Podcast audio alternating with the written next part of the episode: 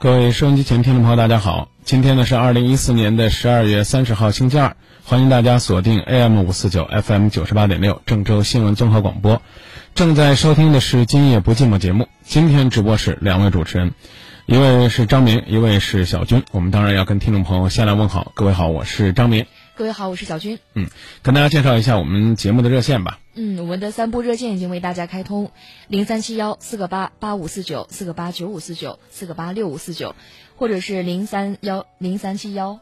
零三幺七幺幺四，啊，零三七幺幺幺四转今夜不寂寞。当然这样的话呢，也可以和我们节目呢来互动交流。同样呢，因为节目呢现在在蜻蜓在网络上有很多的外地听众在听节目，我们也开通了四零零六幺幺四九八六的电话。这样的话呢，也可以直接联络到我们。嗯，我们的微博可以关注新浪微博搜索“今夜不寂寞”留言互动，也可以在新浪微电台收听节目。嗯。还可以下载蜻蜓客户端收听，蜻蜓上也有互动的专区，大家可以讨论交流、分享观点。嗯，也可以关注“今夜不寂寞”的微信号，g y b g m z m，留言留下电话，我们都会和您取得联络。嗯。听到小军的声音呢，可能大家会奇怪，哎，说不是玉米值班吗？其实，在中午的时间呢，我们已经通过热线的方式，通过节目的方式，和大家呢分分享了午后不寂寞的时光。其实，真的时间很快，眨眼呢，一年的时间都已经过去了，留下一年的沉淀，一年的回忆。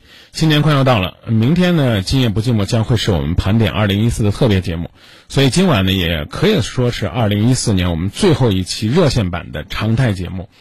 嗯，那所以呢，今天就特意的要把小军介绍给大家。呃，其实小军一直在管理我们“今夜不寂寞”的这个微信公众号码。对。那是不是我们也可以说这是小编啊？小编小军。呃，同时呢，在午间呢，也会跟大家一起聊故事啊，聊心情啊。嗯。这两天应该说，跟午间的朋友已经开始在分享。啊，节目当中的一些录音呐，分享自己的一些心得体会啊，而且在我们活动现场，应该小军呢也出现了。我不知道此刻在听节目的有没有我们一起去义务献血的朋友？哎，那天是不是看到很多孩子陪着家长去，也觉得确实很温暖？对，当我看到那些孩子看着自己的父母在献血的时候，还不停的在问爸爸妈妈：“哎呀，妈妈疼不疼啊？”然后，但是我能感觉到他们心目当中的爸爸妈妈。是最伟大的。对，在他们心目当中，能够呢去帮助别人的人，就应该是伟大的。更何况这个人是自己的爸爸妈妈。所以呢，我们也从我们这些听众身上呢汲取了很多的能量，希望呢能够在夜色里边传递给我们收音机前听众朋友。在今后更多的时间里边，大家可以在午后的那个时间关注呢，呃，小军呐、大龙啊和大家分享的情感。哎，我觉得这个新节目应该让小军跟大家介绍介绍，是吧？午后不寂寞，对，播出时间，我我们今夜不寂寞的姊妹篇，其实大家都知道，今夜不寂寞已经情感节目长达二十二年之久了，每天晚上都会有很多听众陪伴。那相信在午后的时候，也一定会有听众朋友会听我们的午后不寂寞。嗯，那午后不寂寞，我觉得选的时间特别好，其实都是选的大家昏昏沉沉的，快要睡着了，然后内心深处可能会各种。各种杂念呢都在脑子里边酝酝酿的时候，完了晚上呢是我们在这跟大家聊，然后中午的时候呢还有人们在陪大家，啊，让自己的心情或者是晒晒月光或者晒晒太阳哈。对，每天下午两点到三点，由小军和大龙两位主持人为大家值班。那么，其实我特别想要了解一下，大家在两点到三点听午夜不寂寞的啊，午后不寂寞的时候是一种什么样的状态？是听着听着真的又要快睡着了，还是说一听惊惊醒了？嗯，对，那我们努力把我们晚间呢做的温柔一些，然后我们午间呢呢做的更犀利一些，这样的话呢晚上能够伴着大家入眠。嗯，然后中午的时候呢，因为两点到三点嘛，其实很多人那午睡也得醒了，就我们不能让大家再睡了。好了，接下来的时间呢，我们就拿出午后的那种兴奋劲儿。然后陪伴大家呢，一起来接热线。再把热线播报一下：四零零六幺幺四九八六。今晚呢，两位主持人小军、张明，看看多一位女孩子的观点，是不是能够给我们听众朋友呢提供更多、更细腻、更体贴的帮助？有的时候我还是觉得我自己粗线条一些。那接下来的时间呢，我们就来请进一位听众朋友啊，一个姑娘，您好。哎，你好。你好。喂。哎，您讲。哎，你好。啊，那个，我想问个事儿，就是。这一段时间遇到了一个事儿，就是，嗯，由于嗯我跟我对象，然后也嗯就是因为我对象家里出出出事儿了，但是这个事儿就是因为他爸爸去世了，他们家里人也一直瞒着他没说。但是我知道这个事儿，嗯，应该他爸爸去世也差不多一百天了吧，他现在才知道这个事儿，啊，我现在不知道应该以，应该应该怎么去安慰他。然后还有，因为他爸爸现在现在他知道这个事儿了，有嗯，他现在要回家，他们家人也要求我让我回去安慰安慰他吧。现在我不知道应该用用哪一种心态去安慰他。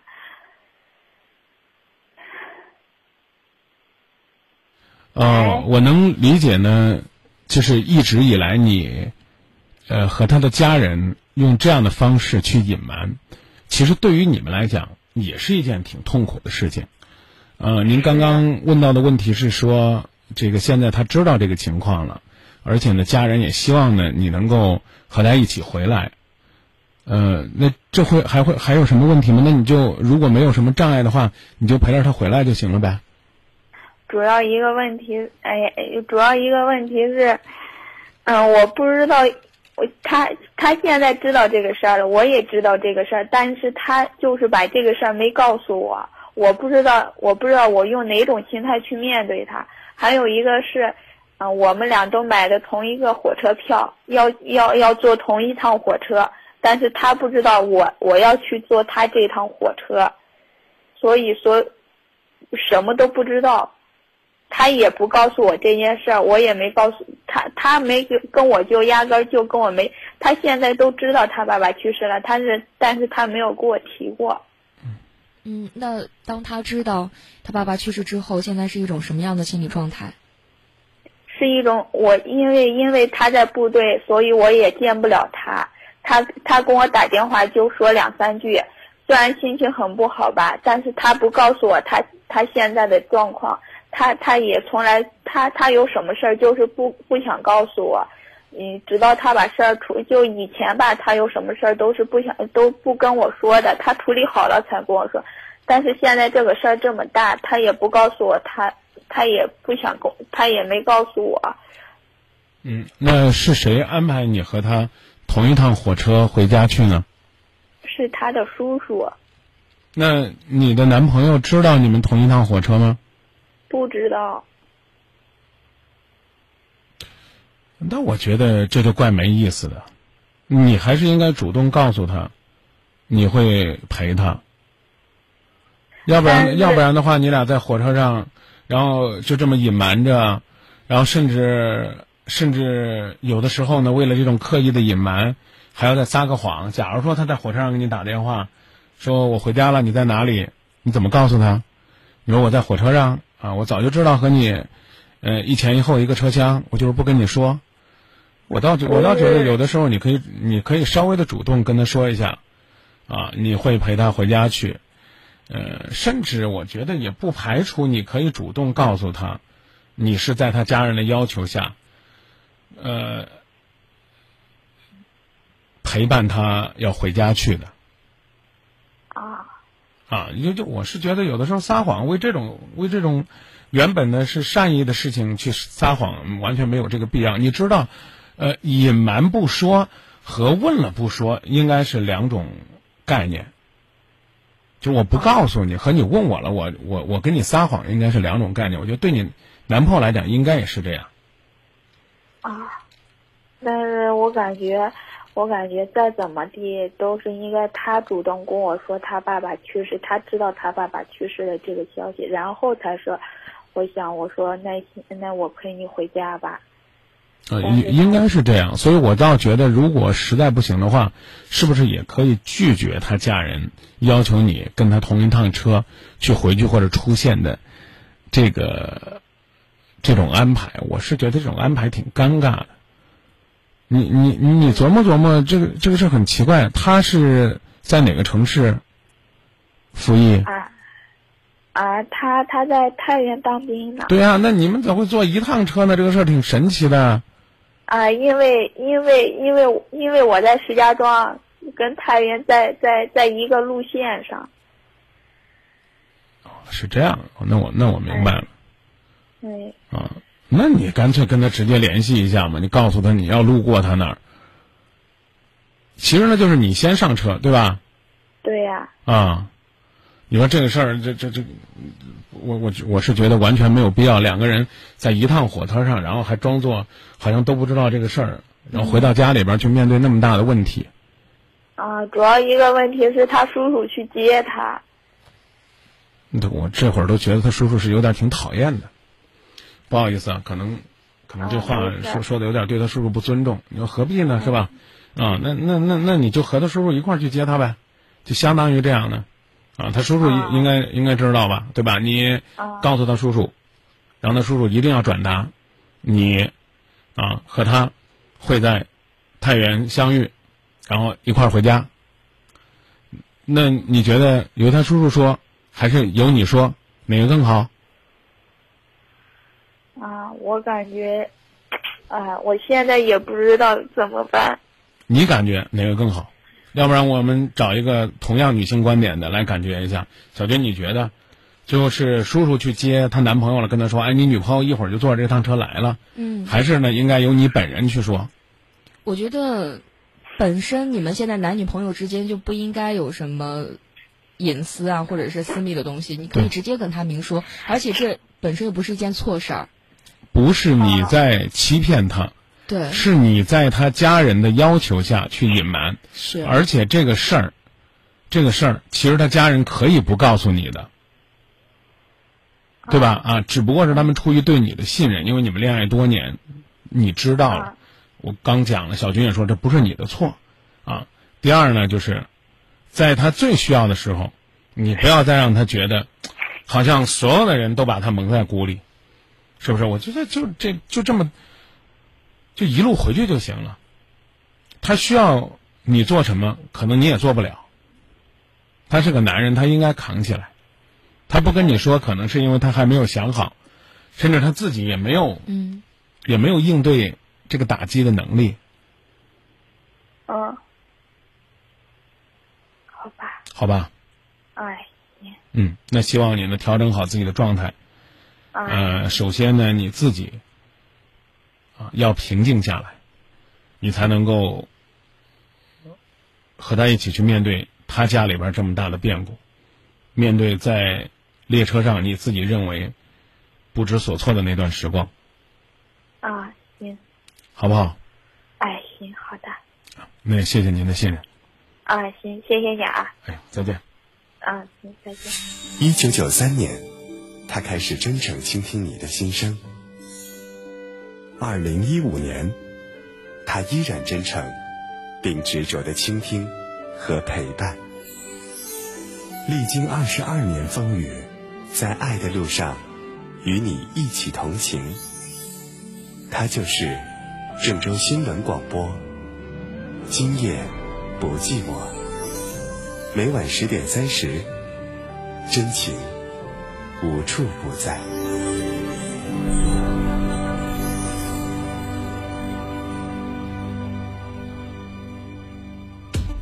天然面粉，真正没有添加剂，给小孩健康的未来。家有，小孩！选一加一天然面粉，贵一点也值得。零元购房，给生活少一点压力。地铁旁郑州一中对面，维也纳湖畔，八十三至一百三十六平，精品两房，舒适三房。年末感恩加推，特价房限量抢购中，购房热线六二六九五五五五。或许，你只是一个普通的白领，在琐碎的公文和人际从三七幺幺幺四转今夜不寂寞。嗯，当然呢，还可以通过四零零六幺幺四九八六来发表自己的观点。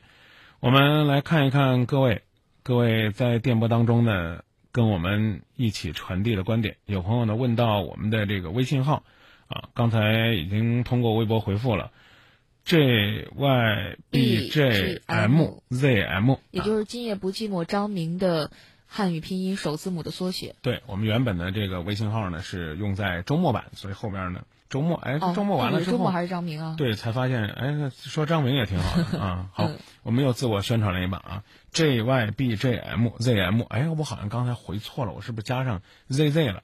好，不管了，来看看另外一位朋友的观点啊。这位朋友呢是鼓励这个女孩子能够呢勇敢的面对这个事情。嗯，他说男孩子坚强，既然在一趟车上，女孩子还是主动说出来吧，这样会好一点。嗯，当然呢，也有朋友说，我呢听懵了，不知道这个姑娘描述的是男友爱她才隐瞒，而是不爱她才隐瞒。其实我觉得应该还是和这个职业有关的。作为一个军人，可能有些事儿他他是习惯性的扛起来，更何况，呃，他也不了解女朋友，就会和他一起来面对这个事情。嗯，心情的这种低落，可能压抑。如果是女孩子不知情的话，我觉得她可能就会问了，是，哎，说，哎，今天为什么跟我聊这么少啊？嗯，是不是不开心呢？啊，男孩子或者说没什么，或者也可能真的就打开闸门了。嗯，但是在这个时候，女孩子好像没法这么问，你明知故问是吧？让人倒觉得自己很虚伪的。所以我们我们还是善良的认为是因为爱吧，因为自己要担当，所以才隐瞒。好了，再介绍一下四零零六幺幺四九八六，现在也可以拨打，而且记得呢，下载蜻蜓客户端，在全球可以收听我们的节目啊，真的是全球直播。嗯，啊，最关键的是用蜻蜓呢，还可以回放往期节目。下面呢，我们来继续接热线。您好，喂，你好，张明老师。哎，您好，今天两位主持人小军、张明都在，您讲。哦，您好，老师是这样子的，就是想请教您一个问题，想请嗯想请教您帮帮我。嗯，是这样子的，就是我谈了一个男朋友，谈了有八九年了，现在家里人不愿意。那肯定得跟我们说不愿意的原因吧？嗯，是这样子的，就是我家里人之前他离过婚的，然后还带了一个小孩，他比我大了十岁。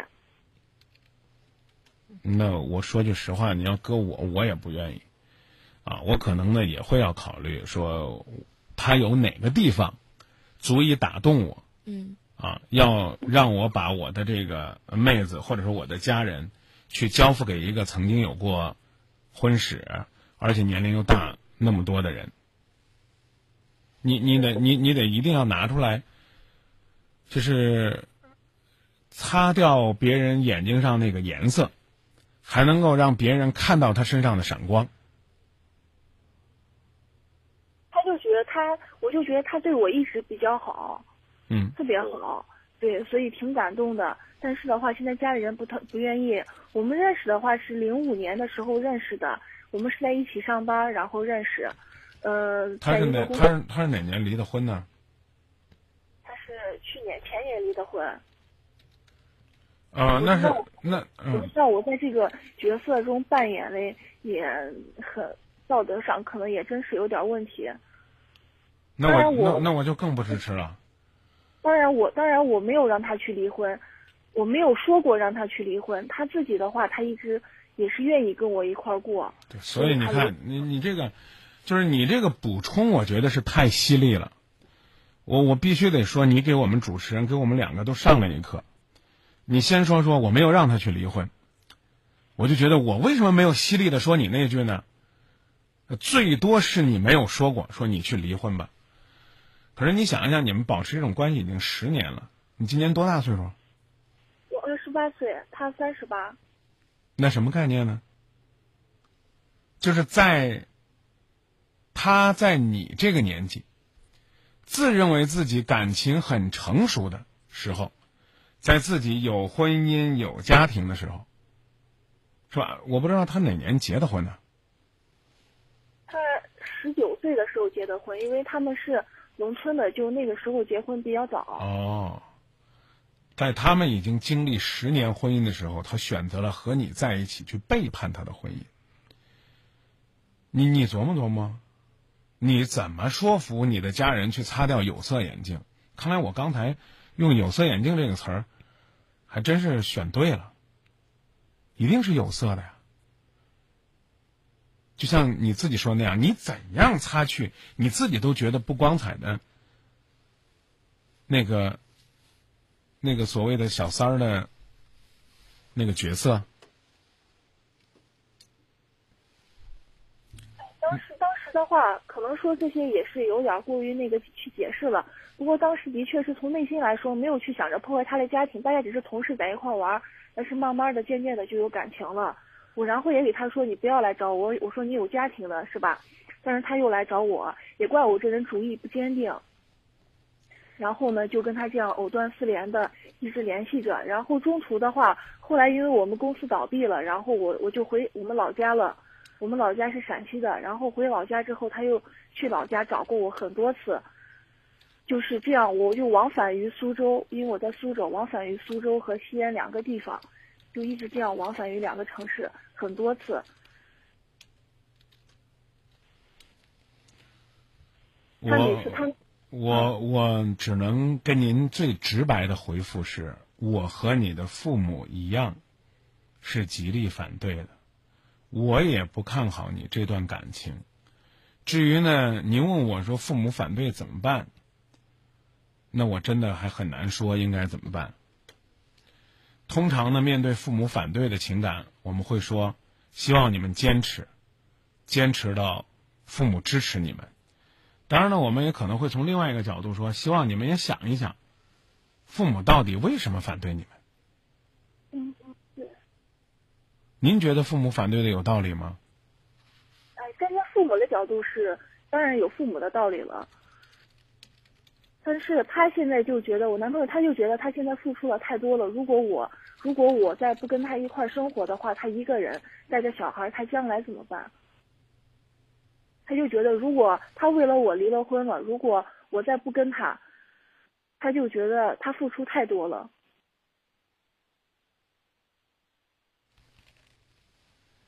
那我挺想知道，你男朋友对于这件事情是怎么想？他能说服他能说服你的家人吗？对呀，他说这个事情，我就我就给他说，我说你去说服我家人，对吧？你要能说服我家人，我也愿意。他就说这个事情应该是我自己去做的。不应该这个事情让他去做，他现在说服不了我家人。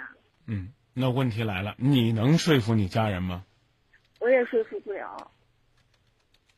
那我说我的建议吧，小军的建议让他说，我就说我建议，我个人建议就是听你爸妈的。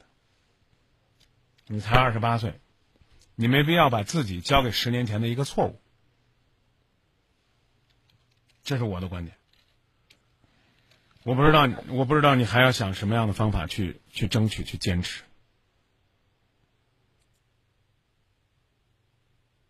对呀，现在家里人坚决反对。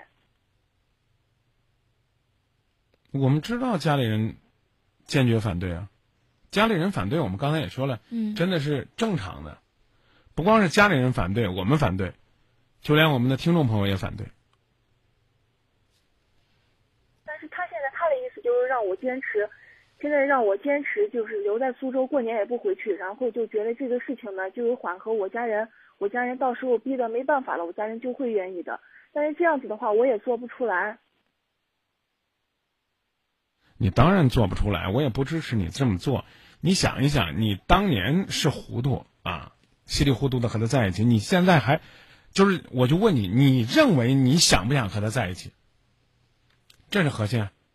我还是我还是很有顾虑，因为他毕竟有小孩嗯，其实现在在微博上，我们看到有一位叫做“一百七十公里之外”的朋友说：“你们谈了八九年都没有决心排除万难结婚，为什么在现在说出来不能在一起？”家里边确实是不支持，因为你们也没有拿出来你们足够的坚持，更何况这个曾经那段经历是啊，还是一段小三的经历。你有没有考虑过？他有可能以后还会有下一次，考虑过吗？应该不会吧？考虑是当然也考虑。那那你就去吧，好不好啊？你就你就继续去努力吧。这位朋友呢，赶紧又补充了自己的观点，啊，抛家弃子，找了你，啊，说什么为你离婚？他要为了你，他就不应该和你在一起。辱了你的名节，把你弄成小三儿，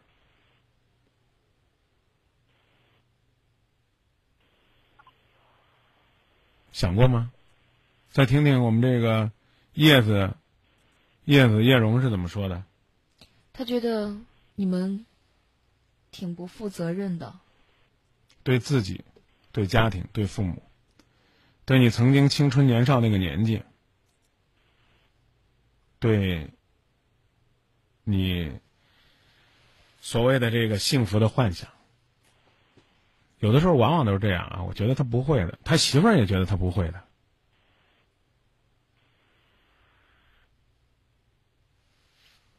说的多轻松啊！我们再分享几位朋友的观点。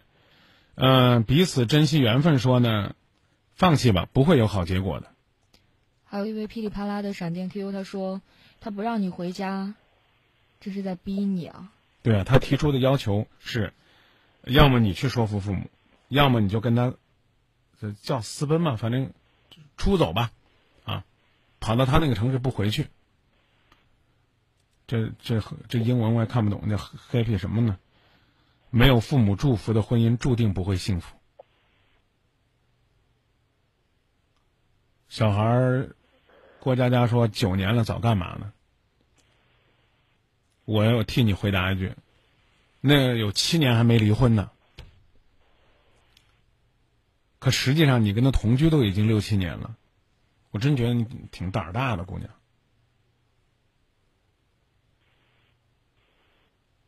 听听这个裴芳的观点。嗯，他说父母反对其实是对你好，因为你作为小三儿转正的幸福能有多少呢？但是他相信吗？对。啊，姑娘相信。姑娘说：“我觉得，就是他媳妇儿的悲剧不会在我身上重演。就是你转正了之后，你不会被别人挤掉。我们也真心实意的是希望你俩要真成了，就就别这样。”但问题是你俩能成吗？我的观点表达的很清楚了，姑娘，我真的很没有，很没有勇气去想什么帮你说服你父母的办法，这就麻烦了。就是我压根儿就不想帮你走这条道我我现在说这意思，您能明白吧？能能明白不？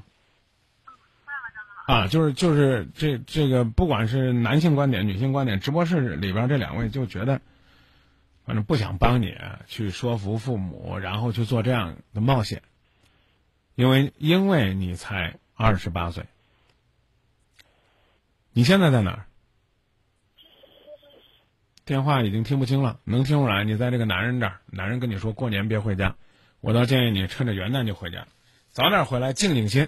在你父母身边，也许父母跟你讲的道理，你你同样同样听一听，会发现比他讲的应该更有理。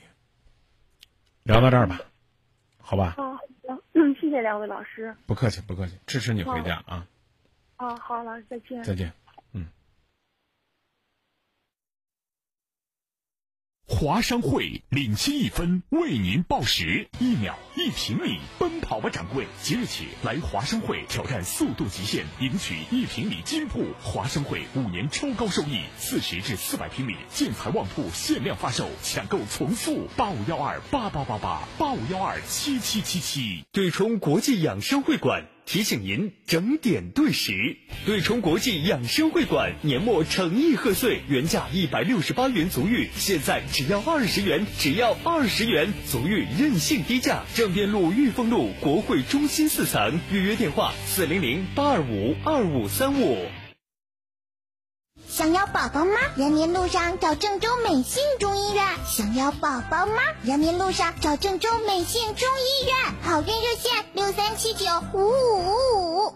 美的空调年末盛典，十二月二十六至一月五日，大一体冷暖挂机仅售一千六百八十九元，大两体柜机冷暖柜机仅售三千七百九十九元，快来选购吧！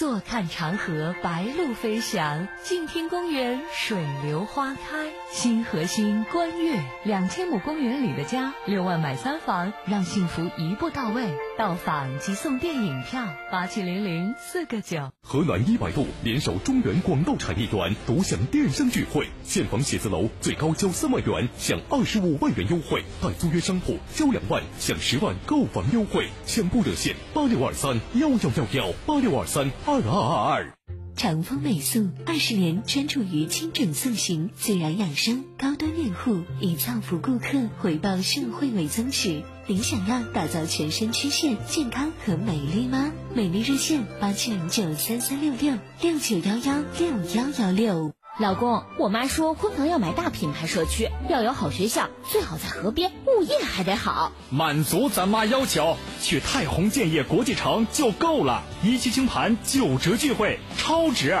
六六九幺九九九九。一九九三年，他开始真诚倾听你的心声。二零一五年，他依然真诚，并执着的倾听和陪伴。历经二十二年风雨，在爱的路上，与你一起同行。他就是郑州新闻广播，今夜不寂寞。每晚十点三十，真情无处不在。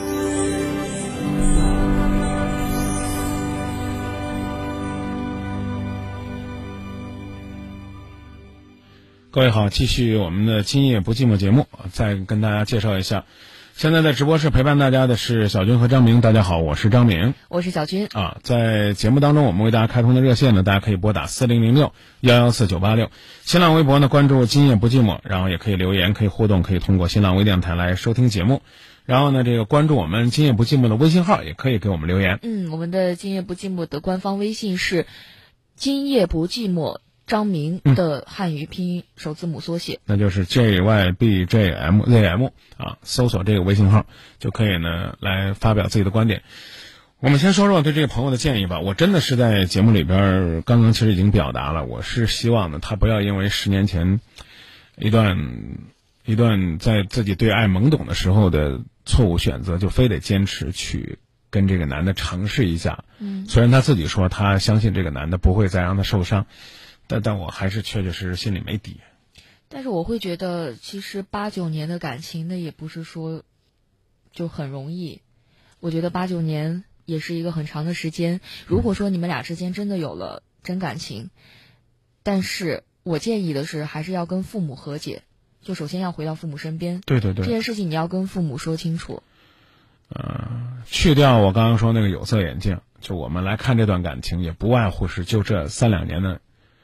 就正儿八经的，算是在自由状态下的一种一种一种纠缠，啊！但是我是我们俩起码是共同的观点是坚决反对，现在就在这个江苏在那不明不白的就这么不回家，这这肯定是不行的啊！那父母没有父母祝福的婚姻，朋友们说了也也不是也不是幸福的。看大家的观点啊，这位朋友说呢，说男人真的爱你，那就不应该是拥有，而是用心的去守护你。嗯。啊，当然也有朋友说，这九年的这种爱是什么呢？其实他描绘成一种一种性的本身的爱。就说能早早结婚的不结婚，事情就是这样被整糟的。但是那时候咋结婚呢？是吧？对啊，那时候他们没有离婚。对，恐怕这个也会在一起了，会更压抑。呃，莫清扬说：“你只不过是他一个新的猎物而已。”呃。算是也算支持一下小军的那个说法吧。反正这个就就就这家伙，反正就是盯着这猎物能盯个九年十年，对，盯了也也挺执着的。但并不是说我们支持啊，就是说这长期的婚外情好像就就就比短期的一夜情伟大，其实都是对婚姻的一种背叛和伤害。嗯，还有这个叶子叶子格子叶哥说，感觉呀，你是从头到尾都没有觉得自己做错了。他其实说了，他也也表达了一句，说我知道我那段时间呢什么啊，所以马上大家又对这个就是这个怎么讲呢？婚外情这事儿呢，也也也表达自己的愤慨，说对于小三这个角色不想说太多，大家痛恨，那为什么你还要触碰呢？嗯，也有朋友说二十和三十的结婚正常，嗯，我也要说，就是。呃，怎么讲？初婚的和有过婚史的结婚有也正常。嗯。可是呢，这么多年你在感情当中，你们两个其实也都在纠结，在家庭中间纠结，在要不要继续这种暧昧中间纠结，可能真的会把自己的爱最终都给磨得支离破碎的。我们的建议仅供参考吧。呃，在我们这位热心朋友给我们发表观点的时候呢，他还通过私信给我们提了一个问题，说如何缓解婆媳之间的关系？您可以呢。其实说的稍微详细一些，然后呢，比如说我们也可以在午间的时候给您一些回复，让大家呢也也提提建议。啊，也给我们新节目再做一下预告啊，在午间的呃两点到三点，两点到三点，到时候呢会有这个小军啊、大龙啊、张明啊，在那个时间陪伴大家。同样呢是说说情感的一些事儿，当然更希望呢，因为是在午后嘛，大家能够多感受一些情感的正能量啊，晒着午后的阳光，说说自己的心情。好了，热线继续开通四零零六幺幺四九八六，继续呢通过我们的微博、微信和大家保持互动。如何缓解婆媳之间的关系？我们想知道婆媳之间出现了什么样的问题。之后呢，我们再来对症下药吧，着手来进行分析。好了，来接听热线。您好，哎，您好，两位老师。嗯，太客气了，您讲。好。嗯，是这样子的。嗯，我因为还有两个多月就要结婚了，然后现在就是说，因为家里两个这个习俗都不太一样，就是说产产生了一些矛盾，然后让我和我老公两个人就是夹在中间，就是嗯，特别的纠结。然后主要是我们家那边是山西那边的，就是嗯，就是咱们这边那个那边的彩礼是比较重一些的，就比如说嗯，就是一般都是十万、二十万啊，就是那样子的。但是就是我朋友是咱这边的，他这边附近的话，包括我同学也是，就是说结婚基本上就是彩礼是一万呐，或者什么一万零一，这些都很正常，就是说嗯不算高不算低，就是这个很普遍。嗯，但是我家那边呢，就是有点接受不了，尤其是我妈，就是，然后现在就是我妈就是觉得，嗯，特别接受不了，就是觉得啊，一万块钱就拿不出门，就觉得很丢人呐，等等，就是呃这些的。嗯，但是我未来婆婆那边呢，她又觉得，因为她我我老公他还有个兄弟，然后他觉得他兄弟结婚呢，就是当时也是拿了这一万块钱彩礼，然后就觉得应该一视同仁。嗯也只拿这一万块钱，所以两家因为这个产生了很多矛盾。这样我就想听听老两位老师的意见。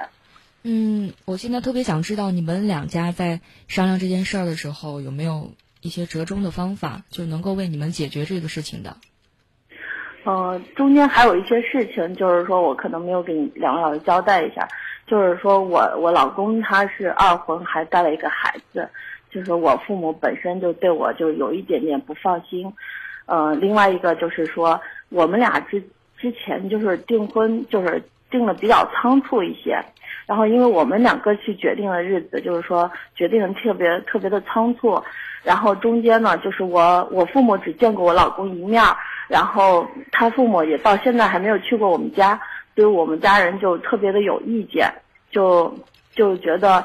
他就是我老公这边的，就是不太尊重，就是我们那，呃，我们就是我父母，我父母就是觉得特别有意见，就这样。那换句话说呢，就不是，不是纯粹是钱的事儿，还还有还有这气儿不顺呢。对，还我父母就是因为我打电话吧，也是因为这事儿老给吵，我就觉得他们应该，呃，我婆婆那边老是说，就是咱这边娶媳妇了，按咱这边。其实我不是说完全站在就是我婆婆这边，也不是说站在我妈那边，我就觉得，就是因为我跟我老公两个人感情比较好，就是说我想的就我们两个事情，但是父母中在中间确实让我们两个很为难。我父母那边确实气儿也特别的不顺，嗯，确实有这方面存在。嗯，我建议听你父母的。稍微呢，还得让男方再尊重一些。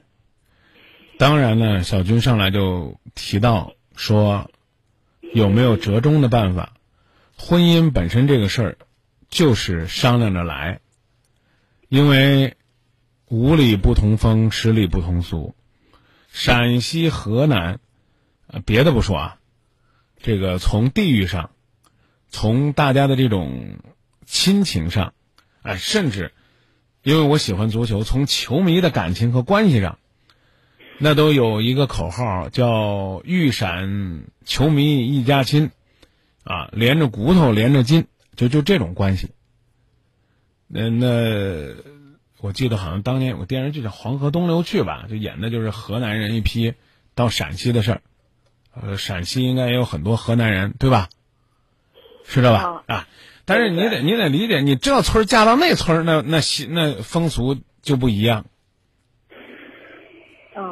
嗯，是。所以你这个事儿就得商量着来。那但是现在呢，你家人气儿不顺，我觉得就已经很不错了。因为你看，这个婚期谁定的呀？婚期是我们两个自己定的。对呀、那你们觉得你们对双方父母尊重吗？换呃换句换句话说，你对自己尊重吗？嗯，是我父母也这样说我了。是不是？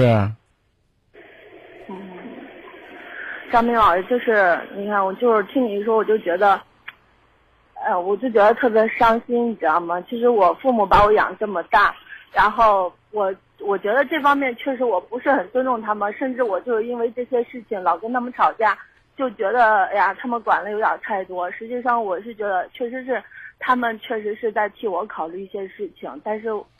但是我确实做了不是很好，但是我我跟我老公他们，我老公当然他也不是说是，但是是两方父母他们都很偏执，然后都很都很坚持，然后就是这边就觉得我父母就折中了，就我们那边彩礼是十万，然后我父母就要六万六，但是我我老公这边了是只给一万，嗯，所以这种这种这种情况下，所以呢，作为一个男士，我就觉得这显然呢是不太合适的啊，因为什么呢？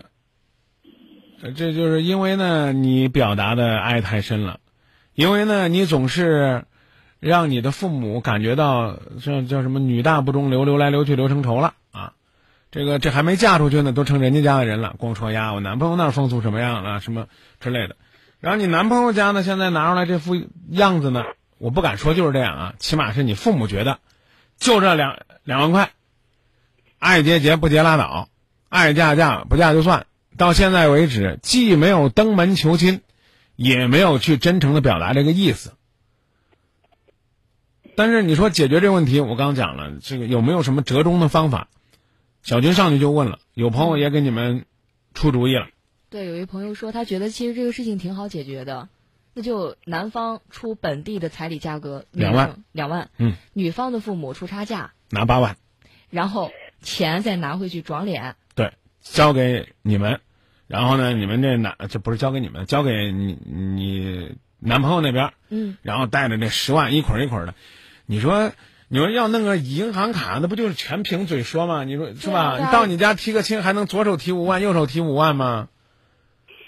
嗯，其实张明老师这样，就是我们那儿习俗就是说，这边这边男方比如说给六万六给我妈，我妈就是原数不动的，就是还赔给我，然后甚至还要再给我加，就是就这样子的。就我妈意思就是说，这个钱就是说等于说他没有我我父母他不会要一分，都是给我的。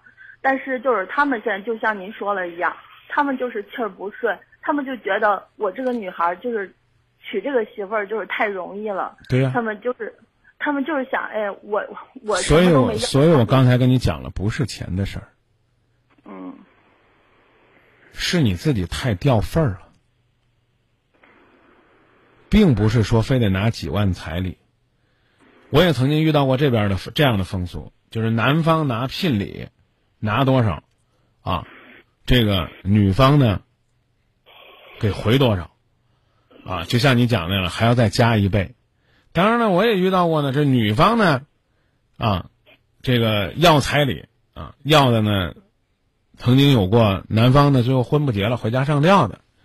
你说，如果结个婚都为了都把人折腾成这样，有意思吗？我再问你一句：假如说，比如说你父母的电话接进来了，小军和张明劝你父母不谈钱的事儿了，你能不能让你男方的父母认认真真的到你们家里边去拜会你们家的父母，认真的去提亲，很谦虚的跟人说：“哎呀，不好意思，亲家，我们那儿呢就这个风俗，咱家里边呢也真没那么多钱啊。这个两万呢，您要觉得不顺呢，我们拿个两万六千六百六。”这就是刚才小军上来问你的有没有什么折中的方法？呃就是就是既你看既你看你马上就又开始解释了，你现在的这种表现，哎，我真的觉得就是男方代言人呐、这是对你父母来讲最可怕的。你赶紧给我解释吧。嗯，我就是说，我未来婆婆呢，她也不是说他们不尊重，就是有这种想法。可能他们就是一开始他这个，因为我们订婚期也就是才两个月之前订的，然后定了之后就特别仓促，然后他们就刚好他身体不太合适，然后住院了一个月，所以这个中间是有一点意外，并不是说他们故意的，就是离了也是比较远一些，嗯，然后就是这种情况，他们也不是说故意的不去了，是有一种特殊情况在这样子的。所以我就说嘛，男男方代言，南方代言人嘛，嗯，就是我我就是我能理解，就是说我父母那边我也能理解，这边我也能理解。那你现在站在你父母的立场上跟我说几句。嗯，我我是觉得我我我是我有时候觉得也跟我老公也是在说，我不觉得，现在你站在你父母立场上，像刚才那样，当当当当慷慨激昂说几句。嗯没有，我我是觉得他们把我养这么大，确实，我觉得我能理解他们，就是他们现在所做的一切，并不是说给他们在争取，他们都是为了我好。但是我有时候呢，还是有点不领情，我能觉得，我能体会到他们那种伤心，所以这个也是让我们现在很纠结的地方。你替你的男朋友以及他们的家人说了这么多的好话，行动在哪里？你跟我讲他们家生了一个月的病，好了吗？哎，我我我是不是表扬一下我自己小军？我生了这个半个月的病，大概第十八天我就回来上节目了。虽然呢那那周我只上了一天，但起码我惦记着。真心话，我不是在这儿自己表扬自己，我真真的惦记着这个话筒。我想着，哎，我亲家还有这个事儿，啊，就算是他们家里边有这么大的事儿，打个电话问候一声，表达一下，说一下这个情况。当然还包括你们两个把婚姻大事都定下来了，也没有跟双方父母汇报，谁给你们这么大的胆子啊？到现在不是你还没有采取行动吗？这件多事儿多可怕呀！是，我觉得这点特别不尊重我父母家明老师。就是还有一点，我需要跟你解，就是强调一下，就是什么？别强调，你先告诉我你是替谁强调？我我是替我父母强调，就是说我婆婆他们家不是说拿不出这个钱，就是他们有这个经济实力，但是他就是觉得为了要保持这个兄弟之间的平和，然后就是说只拿这一万块钱，他他是这样子的。所以，所以，所以，你听听，我是站在你的父母上态度上怎么说的？你们家里边根本就是不尊重。时过境迁，这个经济在发展，你当年这个兄长结婚的时候拿了一万块钱，现在的一万块钱和当年的一万块钱还一样吗？更何况你别忘了，你这是个一本万利的事儿啊，哪有这么着的？女方承诺是你拿一万块钱的彩礼，我给你回一万。那就是说，你们带回来两万，你拿两万的彩礼，我给你回两万，这是你们女方家的，我还要贴呀、所有的钱我又一分不留，别人有什么有什么样的意见呢？他们家兄弟姐妹处理不好情感，核心是什么？核心是这钱不是你男朋友自己拿的。你男朋友多大岁数了？他呃三十一岁了。对啊，曾经还结过婚。作为一个已经三十而立的男人，他自己有多少钱拿多少钱不就行了吗？划得着兄弟之间还为这个事儿闹什么情分吗？他父母出一万两万，你男朋友自己把家底儿搜干搜净，拿不出来三四万，这叫替男方说话。你父母怪不得寒心呢。从现在，从咱俩一开始交流，包括小军问你怎么样折中，所有你你的表述都是我刚讲的五个字，叫男方代言人。你琢磨琢磨，你要生一闺女，你你是干嘛呢？我刚才讲了，就我们听众那么热心的出主意，说让你们双方凑点钱。我我刚说那数，你好意思吗，妹子？比如说啊，就是你们家这个拿八万，让男方拿两万，然后让男方提溜着到你们家里边说：“哎，来看吧，十万块钱的彩礼啊，左邻右舍、亲朋好友都来瞅啊。”你你你要是你要生个儿子，你好意思不？我觉得就是一人一半儿吧，这这这可能脸上还挂得住。说你看这个是吧？而且而且是有，又不是没有。所以你觉得哪个理由站得住？我要我要是我不能说是你父母啊，这这这有点对不住，占便宜。我要是你的兄长，我能把你男朋友骂的抬不起来头。你说我嫁给你干嘛？我干嘛要嫁一个已经离过婚？这这个也不是说对这个结过婚的人的歧歧视啊，已经有过这个婚史，已经在社会上打拼多年。你要说你二十一、二十二，毛头小伙拿不出彩礼，我一定无话可说。我记得我曾经在节目里边说过，二十岁的时候，你可以什么都没有，但是你一定要有责任担当、目标、希望与憧憬。三十岁的时候，你还可以说。因为种种的艰难与艰辛，你可能还身单力薄，但你不能说你没有努力过。我不知道你的你的男朋友能跟你说什么，所以不客气的讲，你也是先去考虑考虑，你如何真正的去理解你父母的良苦用心，如何让南方人明白，结婚是双方的平衡。而不是一方对另一方无条件的、一味的妥协。对，就是张明老师，就是说，不仅是我，就是因为我没有意识到这个问题，就是我父母的良苦用心用心，导致于就是我男我男朋友，包括我未来婆婆和公公，他们就是压根儿就没有把这个当成问题。就是他们从来就不认为这是对我们家的一种不尊重，也从来就没有认识到这是一种问题。好，这个俗一点，一百七十公里之外说，是不是两个人已经住在一起了？如果是，啥也别说了，人家愿意娶你就嫁了吧。啊，是啊。这话我说过，似乎对女孩子不尊重。一旦同居，就掉价。如果在很不幸的有了一个宝宝。那基本上什么条件都别谈了，因为你一天一天挺起的肚子，你一天一天纷乱的心情，你一天一天纠结，这个孩子到底要不要，将会使你放弃所有尊严，而最终得屈从。其实你父母还觉得说，哎，我们干嘛要找个二婚的？但是呢，男方就觉得都已经都已经同居这么长时间了。啊，自个儿俩人都乖乖的把婚期定了，就我们压根儿就不用跟你父母客气，我们干嘛还客气？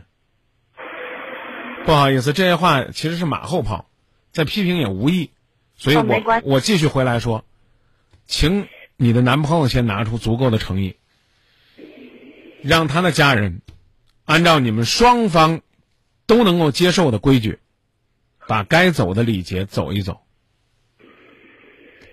是，嗯，嗯，他他倒是没有任何意见，他他也是一再就是替我争取。好好说说，嗯，别伤和气，但一定是不能说一定是吧？起码小军，我是觉得现在是应该男方拿出姿态的时候。嗯，我觉得一定是因为在结婚之前，我觉得男生是一定要有所表态的，不然怎么能保证你以后？以后的婚姻生活当中，男的愿意为你付出那么多呢？我觉得这句话真的说到这个你的你你你的你的痛处了。如果在婚前都没有起码的尊重，我们并不是说拿钱多就尊重啊，而是说对整个女方家的尊重。你指望婚后他突然变了，挺难的。我们的观点仅供您参考，一会儿呢，我们给您分享朋友们的建议。好吧，好，谢谢啊。记住，你无论此刻人在男方家，还是在你父母身边，都不要再继续做男方代言人。起码在婚前这两个月，你还应该明白，你是这家的闺女，还不是那家的媳妇儿呢。就算是嫁过去了。也是孝顺双方父母，明白了吗？嗯，好，谢谢。再见。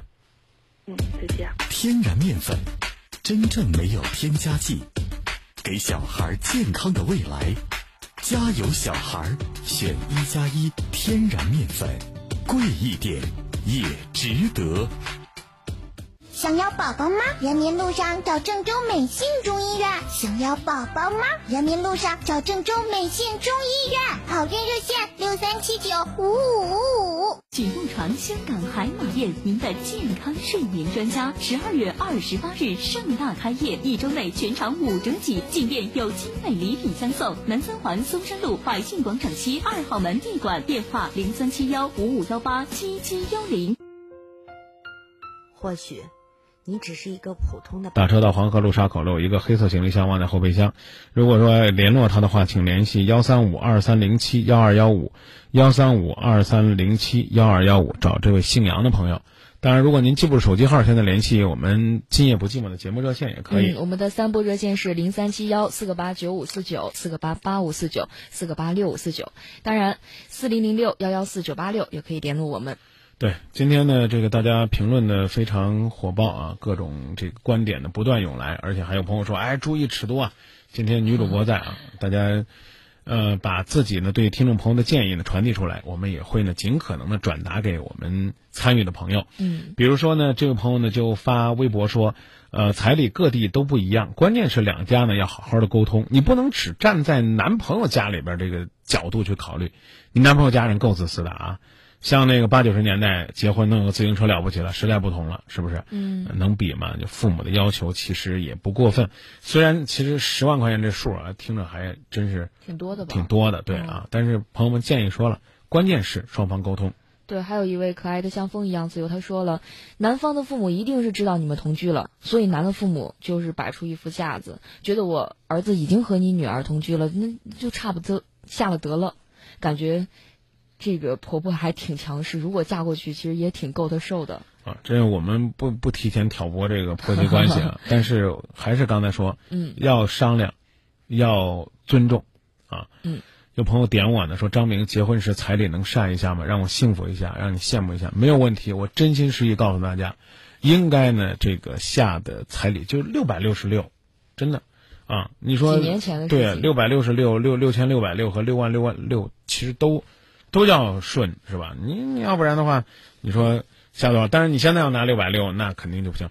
你想几年前我我壮壮就九岁了，哦，十几年前。对啊，那那其实那个时候你说要个一万或者一万万里挑一的也真的挺多的，嗯啊，但是就说看吧，六千六百六啊，或者是六百六十六啊都行啊，实在不行六十六也行，这就是这个我觉得起码让我觉得。我媳妇儿那边挺体贴的，那那我那我们，啊，那我我我想说是张明老师做的挺好的，所以才得到得到别人的同意和肯定。对啊，这两天你看一直在晒幸福嘛，你说 是吧？这这我住院的时候，媳妇儿正好是过生日，嗯嗯，在陪我过生日，就送她个大一点的生日礼物。就是就是你你你有条件了之后呢，你当然你做什么都可以，但是没有条件的，其实就是真的就是这个馒头掰开了。你一半我一半，其其实那就是一种幸福。但问题，刚刚这条热线呢，就是明摆的是，就是我家里边有个蛋糕，但是我得说了，我老大结婚的时候就是吃的馍，嗯嗯，所以老二结婚呢也得吃馍，这蛋糕就放着不让吃。你说这这这显然是不太合适。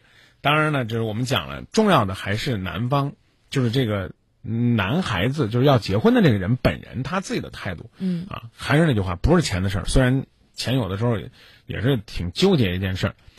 嗯，好吧，这个继续来接下一位朋友的热线，也再播报一下四零零六幺幺四九八六，呃，跟我们说您的故事。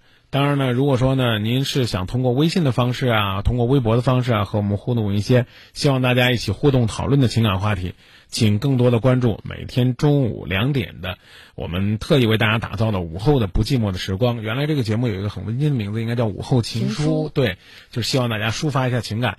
后来呢，我们就说我们自己也搞不清楚了，叫午后不寂寞吧，可能大家会觉得，哎，和不寂寞勾勾连的比较紧一些。然后呢，依然希望大家在午后抒发自己的情感，啊，那时候我们还特别小清新的想，就不要那个情书的书，我们叫抒发的书，抒发的书啊，希望大家一块儿去抒抒情，啊，好了，接下来我们继续来接热线，您好，喂，你好，张明老师好，两位老师好，你好，嗯嗯，我是从零五年还是零六年听节目到现在，那个时候我才十六七，然后现在我都参加工作了，我都二十六七了，然后就是。遇感情上也就是遇一点小问题，算大问题了吧。然后我就想请张明老师，你们两位老师给我出出办法。然后我我我们我们努力把我们的建议分 分享给您，您说。谢谢。那个我今年二十六，然后呃，我的父母也可能要我晚，他们三十八岁才有我，然后对我来说就是家里就我自己比较比较娇贵吧。然后我就是两年前，呃，一不到两年又马上就两年了，然后谈了个男朋友。刚开始家里就极力反对，因为这个男男生是东北的外地的，然后我家是郑州的，然后我妈就说这个第一距离不愿意，第二这个岁数也大。他八八年属猪的，我不我在八八三年属猪的，我是八八年，然后比我大个有五岁，然后这今年吧，然后他父母从东北特意跑过来，七月份的时候，就是说你看孩子也就出了快两年了哈，也不错，说那就定着吧，然后我父母当时也看过，就是我我挺愿意嘛，我这边，然后说那就那就定着吧，然后彩礼给了就是一万一。给一万一这边就是说往下说，就是说结婚的事儿，说你看这孩子这么好哈，两个关系也不错，你要不然让他们领证吧。然后我妈说那领领呗，反正已经都是定着了嘛。然后就准备领证的时候，就是上个月，然后我发现我自己怀孕了。然后嗯，那个时候查的时候是才四十多天，然后就是周六就是大前天的时候，我们本来就说，呃，再去做检查。再查一查孩子的情况啊，干嘛？然后想的就是周一，就是昨天，我们就说要把这个争取二零一五二零一五年前把这个证给领喽。但是就在星期六，我发现了一件不该发现的事儿，就是我当时在玩手机，最近不是有个电电视剧挺火，范冰冰演的那个武则天嘛，然后我就在看，当时手机没电了，然后我就用他我男朋友的手机看，看着看着我就看到来了一条微信，然后我就顺势就点开了。然后是一个女孩子跟他发的，然后信息还比较露骨，呃，近似于裸照的那种吧。然后说什么“我想你了，你想我了没有？”呃，当时我傻了都，觉得就是个晴天霹雳，因为本来想的就是周一要去领证嘛，然后心里又发现个这事儿。当时我真的不知道该咋办了，我也不知道该跟谁说，因为我家就我自己，我也没有哥哥，也没有姐姐妹妹，然后我就第一反应就把这事儿告诉我妈了。其实我现在有点后悔，我觉得不应该跟我妈说，毕竟我妈年纪那么大了哈。但是那会儿没办法了，就把这个事情告诉我妈了。告诉我妈了，然后我妈当时也是特别生气。我妈说本来就不愿意你俩，一直就是你这边可愿意，愿意那就愿意呗，只要你俩过得好，是吧？结果现在又出现个这事儿，当时我妈就情绪可激动。我妈现在就是意思就是，不行，让孩子就做了算了，毕竟现在刚刚才五十天嘛，做了算了，证也不用领了。嫁这种人还不如不嫁，然后当时我妈妈也可生气，就给他妈妈，就是他父母也打电话，说你们孩子怎么怎么样，怎么怎么样。然后当时他父母说还不太相信嘛，然后说说有那种情况，就是晚上可以下图片安上别人的头，就那样。说你确定？我说阿姨，他都承认了。然后他说你现在你也别生气啊，你现在也怀着孕了，嗯，就是注意身体，先不要气，就是咱把这个事儿给解决了。我问他咋说。然后等于说是现在，他也给我承认了有这种事情。我说你俩多长时间了？然后他说我俩才一个多月，反正我是不信。嗯，然后他说我保证把这个事儿处理好，干干净净，以后咱俩好好过日子。然后就是我现在，呃，我心里咋想的吧，一半一半吧。我也不知道我现在是该咋办。反正我父母现在就是说，这个事儿不能过去，他得来咱家说到说点啥，就这样就拉倒了。不可能。然后我觉得就是，他对他今天还，这两天还昨天还发烧了，发烧了，然后这两天一直在打吊瓶。然后我就说：“那你是咋想的？”他说：“等我这身体好点，我就去你家给你爸妈承认错误。”那你的一半一半是咋想的呢？我的一半一半就是，要么分手，要么好好过。你的意思是让小军我俩一个人选一个？不是，我的意思就是我现在我心里的想法就是一半一半。你还跟我们弄俩选项让我们选？不是，我是我现在我心里的想法就是我一半一半吧。反正是要是跟他继续往下过的话，那就是好好过日子；要不过的话，那就是直接就是把这个孩子做掉，然后大家分手。各走各的，好聚好散。那我让小军先说吧，小军会是一个什么样的建议呢？因为一个姑娘嘛，如果算是你的闺蜜或者同龄人，她刚讲了自己没有兄弟姐妹，没有朋友，现在有一个朋友要跟你倾诉，你你直觉上会给她什么样的建议呢？我特别想知道你要做这个选择的时候，现在目前的比例是一半儿一半儿，那是什么样的？要给你一种什么样的力，才能让你做出选择呢？比如说，也可能，也可能就是看他的态度吧。毕竟他错在先，一半儿我我我生气，就是因为他我觉得对不起我，然后再一半儿就因为孩子，现在让我有顾虑。那天我也去做检查了，然后我现在都替你开心了。反正我现在也有也有点顾虑，就觉得我觉得孩子挺无辜的。嗯，他说他承认是承认什么了呢？他承认跟这个女的有关系。嗯，然后呢？然后他跟我说：“他说，嗯，当我知道你怀孕这个事情的时候，他我觉得就是对你有愧，也挺对不起你的。我就在一步一步自己处理，但是没发现就是你发现的这么早，你就在我就是即将快要处理完的时候被你发现了。那他什么样的感冒呢？什么样的病情呢？急性肠胃炎吧，应该是就那种胃特别烧，浑身不舒服的那种。打针是自己去吗？自己去，那我还得上班，我也没陪他。耶，你还陪他呢？那你怀孕谁陪你啊？我今天晚上这个，我觉得起码我可以这么说，真真正正的可能让小军领教了在《今夜不寂寞》节目当中女性的伟大。前面一个妹子是男方代言人，这一个也是。我就说这话呢，先表达的就是对这个男人的体贴和关怀。我的意思是说，他为什么不第一时间就到你家里边道歉？他既然能自己走着去医院，就不能走着去你家里边？他可能觉得也是没法面对我父母，他就是他想缓两天。对他要真是说这样的理由，我觉得那那也许我们还觉得是个理由。你看我养好了身体，他说了，他说我等我病好了我就去你家，让父母也冷静两天，然后我一定去你家道歉。反正如果说的态度是挺诚恳的，他也知道自己错了。你把你的两，你把你的两个选择再说一遍。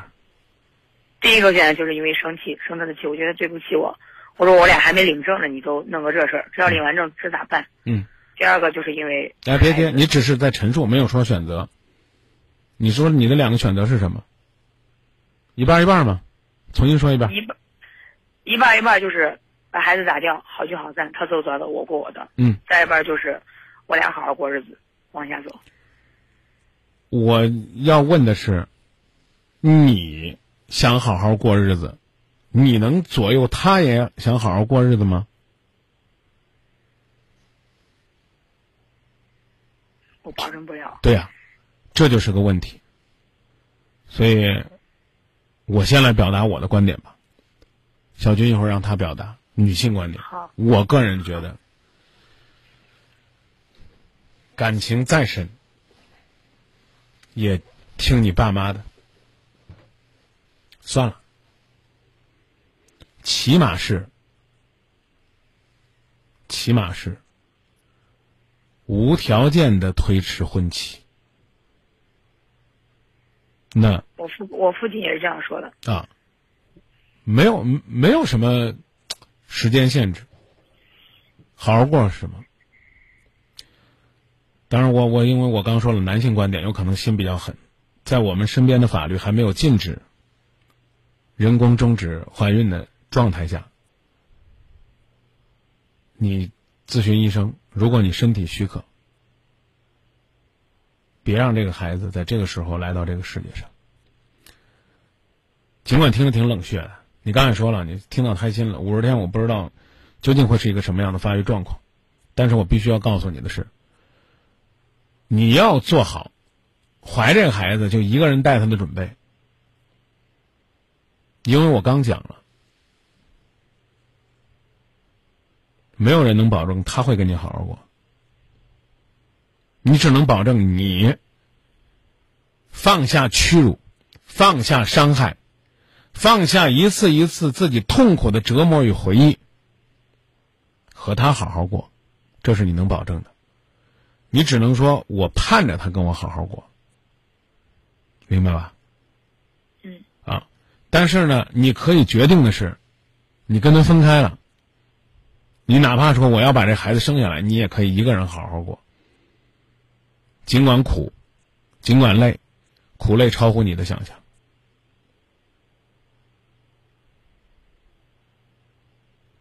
反正我是觉得，你要是给你的婚姻非要留下一个隐患，那我就我就也也祝福你，祝福你这个男人，因为就像一个司机一样，因为新车上路的时候一次刮蹭，他能够从今以后都谨小慎微的面对自己在路上的每一分每一秒。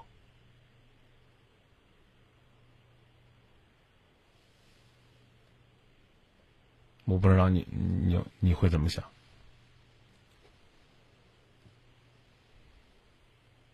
反正我就是当时知道的那一天，我就特别生气嘛，然后我就说，这孩子我要打掉，我不要了。我然后我就说自己过自己的，但是，毕竟那个时候真的是很生气，那个时候就傻了就已经。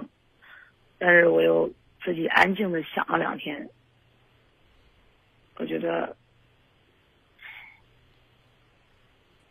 两年，说长不长，说短不短，嗯，孩子现在有了，可能我不应该就是说有孩子了就怎么怎么样，但是确实，这个孩子现在很让我，